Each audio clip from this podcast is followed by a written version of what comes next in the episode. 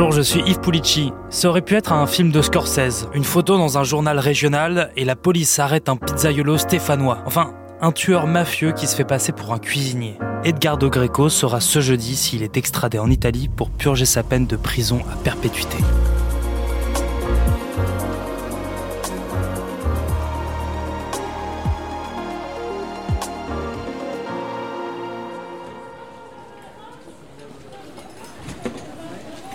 Paolo Dimitrio cuisine au restaurant le Café Rossini Ristorante, dans une petite rue, à 100 mètres de l'animée Place Neuve dans le centre-ville de Saint-Étienne.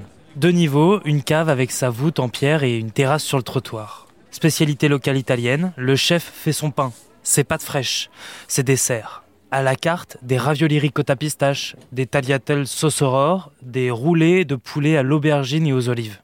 Paolo a repris ce restaurant juste après le Covid et les confinements. Son rêve est de créer une cuisine élaborée, uniquement avec du frais et du fait maison. Tout ça, je le sais parce que, à l'ouverture de son restaurant, le journal local de la région lyonnaise, Le Progrès, a fait un article sur l'établissement de Paolo. Ou plutôt Rocco. C'est comme ça qu'on l'appelle ici, c'est son surnom. Il appréciait dans son quartier. Je le croisais tous les matins parce que je me gare au-dessus et que je passais devant son restaurant tous les matins, tous les midis, tous les soirs et qu'il avait justement toujours un petit, un petit sourire, un petit mot, un petit incroyable. C'est le côté italien rigolard, euh, sympa. Euh, il vous croisez, par exemple, Place Neuve, euh, arrêtez-vous boire un café. Ce n'est pas la première fois que la presse parle de Paolo. Déjà en 2015, Lyon People consacre un article au chef originaire des Pouilles. Pris en photo, en veste de cuisine, bras croisés, lunettes de soleil et souriant. Dans ma cuisine, tout est frais et préparé, minute. Je ne sais pas travailler autrement, explique-t-il, les yeux dans les yeux. Paolo raconte avoir 33 ans de carrière derrière les fourneaux, passé par toutes les capitales européennes. Dans la nuit du 1er au 2 février, vers 1h30 du matin, le pizzaiolo, le tablier encore autour du cou, est arrêté par la police dans une rue de Saint-Étienne. Ça fait 16 ans que cet homme est recherché.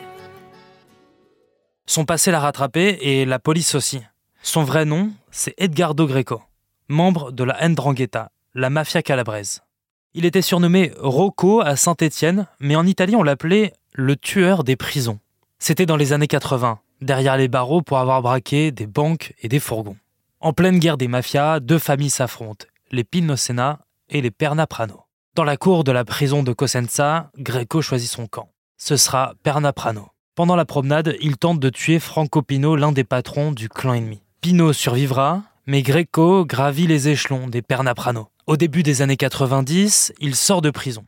Avec une équipe de sept hommes, il tend un piège au frère Bartolomeo, une fratrie qui a des envies d'indépendance. Greco les attire dans une poissonnerie et les tabasse à coups de barre de fer, les asperge d'acide et les tue d'une balle dans la tête. Les deux corps sont enterrés, puis déterrés trois ans plus tard. Greco ne veut pas que l'on retrouve les cadavres et les dissout dans l'acide. Quelques années plus tard, l'omerta se brise dans la famille. Quatre repentis parlent à la police. En deux décennies, la direction départementale antimafia enquête sur une trentaine d'exécutions par les familles Pinocena et Pernaprano. En 1994, les carabiniers lancent l'opération Garden. 200 planques sont ouvertes et plusieurs membres des familles sont arrêtés. Greco espère une remise de peine et propose de collaborer avec la justice. Il est condamné à trois ans et demi de prison et placé en liberté conditionnelle. Ça ne convient pas à Greco qui demande le programme de protection des repentis et il tente de s'enfuir. Le mafieux est finalement arrêté pour détention d'armes et se retrouve en prison. Il sort en 2002. Quatre ans plus tard, maxi procès. 30 membres de la Ndrangheta sont jugés, dont Greco. Il est condamné à perpétuité pour le meurtre des frères Bartolomeo. Mais Greco se volatilise. Un mandat d'arrêt européen est émis contre lui. Pendant ce temps, il cuisine pour les restaurants à Lyon, puis Saint-Étienne, où il ouvre le sien, qui fera faillite quelques mois plus tard. Puis il retourne travailler pour d'autres cuisines. Sa trace est finalement retrouvée grâce à l'article du Progrès sur son restaurant. Si je l'ai lu, la police française et les carabiniers italiens aussi.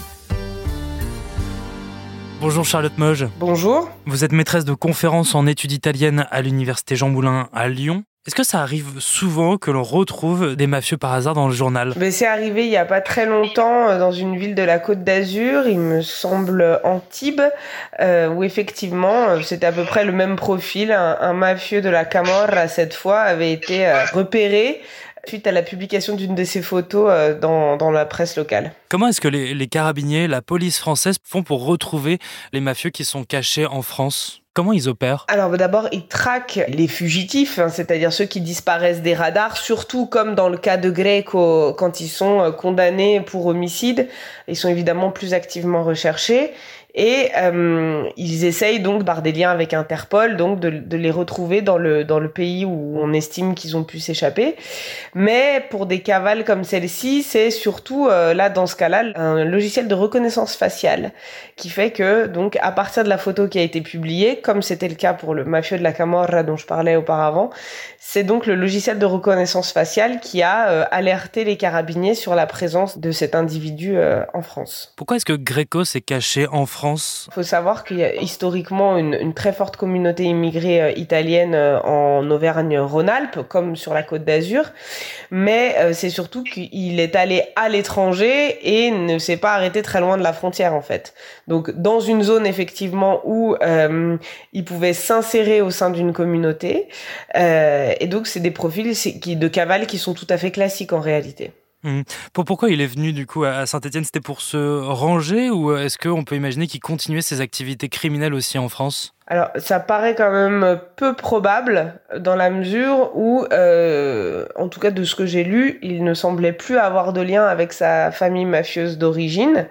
Mais vu qu'il n'a pas fui pour échapper par exemple à une guerre interne, parce qu'on a aussi ces cas de figure-là, euh, vu qu'il a fui pour échapper à la justice, il est possible qu'il ait bénéficié, une fois sur place, de soutien euh, de, de personnes proches de sa famille mafieuse ou chose plus probable de gens qui viennent du même euh, du même village ou de la même ville que lui. Ça c'est un phénomène important, ces mafieux qui viennent se réfugier en France pour fuir la justice ou, ou les guerres de, de clans. Oui, clairement, c'est euh, c'est pour ça que les mafieux viennent en France. Un, un des premiers motifs, c'est justement une cavale, soit pour se protéger de, de ses anciens amis, euh, soit euh, pour fuir la justice. Donc c'est quelque chose de, de tout à fait classique euh, les autorités italiennes surveillent particulièrement.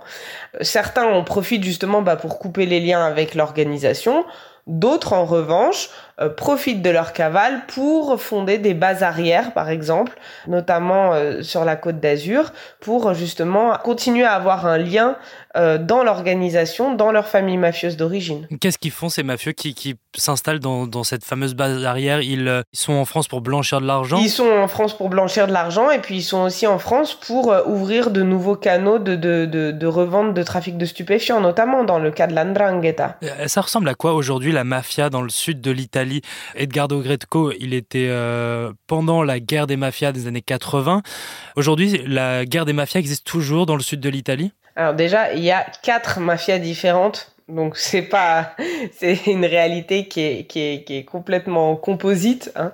Euh, donc il y a quatre mafias différentes qui viennent de quatre régions différentes la Sicile, la Calabre, donc l'Andrangheta qui est celle d'où venait euh, Edgardo Greco. Euh, on a les Camorra en compagnie parce qu'en fait il y a tellement de physionomies de clans différentes en compagnie que euh, on peut pas parler de Camorra au singulier et la Sacra Corona Unita dans les Pouilles. Donc c'est quatre modèles organisationnels complètement différents euh, avec des territoires qui n'ont rien à voir et des on va dire des envergures criminelles qui euh, n'ont rien à voir non plus. Le cas de l'Andrangheta, alors elles ont à peu près toutes été en guerre interne dans les années 80, mais jamais en guerre entre elles. C'est ce qu'il faut bien comprendre. C'est-à-dire que les mafias passent des alliances entre elles pour leurs affaires en fait ou pour s'exporter par exemple. Mais euh, elles ne rentrent jamais en conflit euh, la, la mafia par exemple la mafia napolitaine contre la mafia sicilienne. Ça n'existe pas. Donc, effectivement, les guerres sont fréquentes dans certaines mafias comme la Camorra. Enfin, le cas de l'Andrangheta, depuis les années 90, on a pratiquement plus de guerre interne puisque euh, ils se sont mis d'accord sur un modèle de gestion collégiale qui leur permettent de gérer euh, le volume d'affaires énorme qui vient du trafic de drogue puisque l'Andrangheta est maintenant la mafia qui a le monopole du trafic de cocaïne en Europe. Aujourd'hui, l'Italie demande l'extradition d'Edgardo Greco. Mi-février, il y a la Cour d'appel de Lyon qui avait refusé. Qu'est-ce que ça représenterait pour l'Italie, cette extradition? Ce serait bien, mais il faut pas croire qu'Edgardo Greco, ce soit le, le mafieux le plus recherché d'Italie, loin de là. Hein. Il n'a qu'un double meurtre. Je suis désolée pour les victimes. Il y en a qui ont été condamnés pour des dizaines d'homicides. Donc je veux dire, c'est pas, euh, c'était pas un chef de clan, c'était pas, c'est pas quelqu'un d'important au sein de l'Andrangheta. Quelles sont les relations entre la France et l'Italie sur la recherche des fugitifs? Et euh, bah, justement ensuite le parcours judiciaire après leur arrestation Les parquets euh, régionaux et nationaux antimafia euh, italiens collaborent avec donc la justice française, surtout dans le cadre des GIRS, hein, donc des juridictions euh, interrégionales euh, de recherche, je crois. Et donc, en gros, les, structures italiennes, les forces de l'ordre italiennes envoient, même aussi par l'intermédiaire d'Interpol, d'Europol, partagent leurs informations ou font les demandes aux forces de l'ordre françaises. La collaboration avec les GIRS, elle se fait surtout dans le cadre euh, d'opérations conjointes. Euh, il y en a peu, mais il y en a quelques-unes qui permettent euh, notamment le démantèlement de, de trafics transnationaux type stupéfiants. Par exemple, sur la traque de ces fugitifs qui, ont, qui sont partis d'Italie dans les années 80-90, est-ce qu'il y, a- il y a une collaboration entre les carabiniers italiens et euh, la police française qui est suffisante? Parce que là, euh, pour le cas de Greco, il a réussi à, à rester caché pendant 16 ans et euh, il s'est fait attraper parce qu'il a mis sa tête Oui, dans oui, le bien journal. sûr, mais c'est somme toute assez classique. Vous vous rendez compte que chercher un mafieux, c'est une aiguille dans une botte de foin. Il y en a tellement qui sont euh, déjà euh, qu'on ne retrouve pas en Italie. Regardez euh, Matteo Messina Denaro, le mafieux de Cosa Nostra, le grand chef mafieux qui a été arrêté il y a pas longtemps. Bon, lui, il a passé 30 ans en cavale. Donc, je veux dire, il y a plein de mafieux qui sont déjà en cavale sur le territoire. Il y en a qui partent à l'étranger, en Espagne, en France le plus souvent. Évidemment, il y a une collaboration. Ça passe notamment par Interpol. hein. Surtout le les, les profils recherchés, c'est surtout Interpol qui s'en occupe. Mais après, euh, enfin, ils peuvent pas retrouver tout le monde tout de suite, en tout cas. Merci Charlotte Moge. Merci d'avoir écouté ce nouvel épisode du titre à la une. Merci à Léonie Guilbeault à la réalisation. Vous pouvez nous retrouver sur toutes les plateformes d'écoute, sur le site et l'application de BFM TV. À bientôt.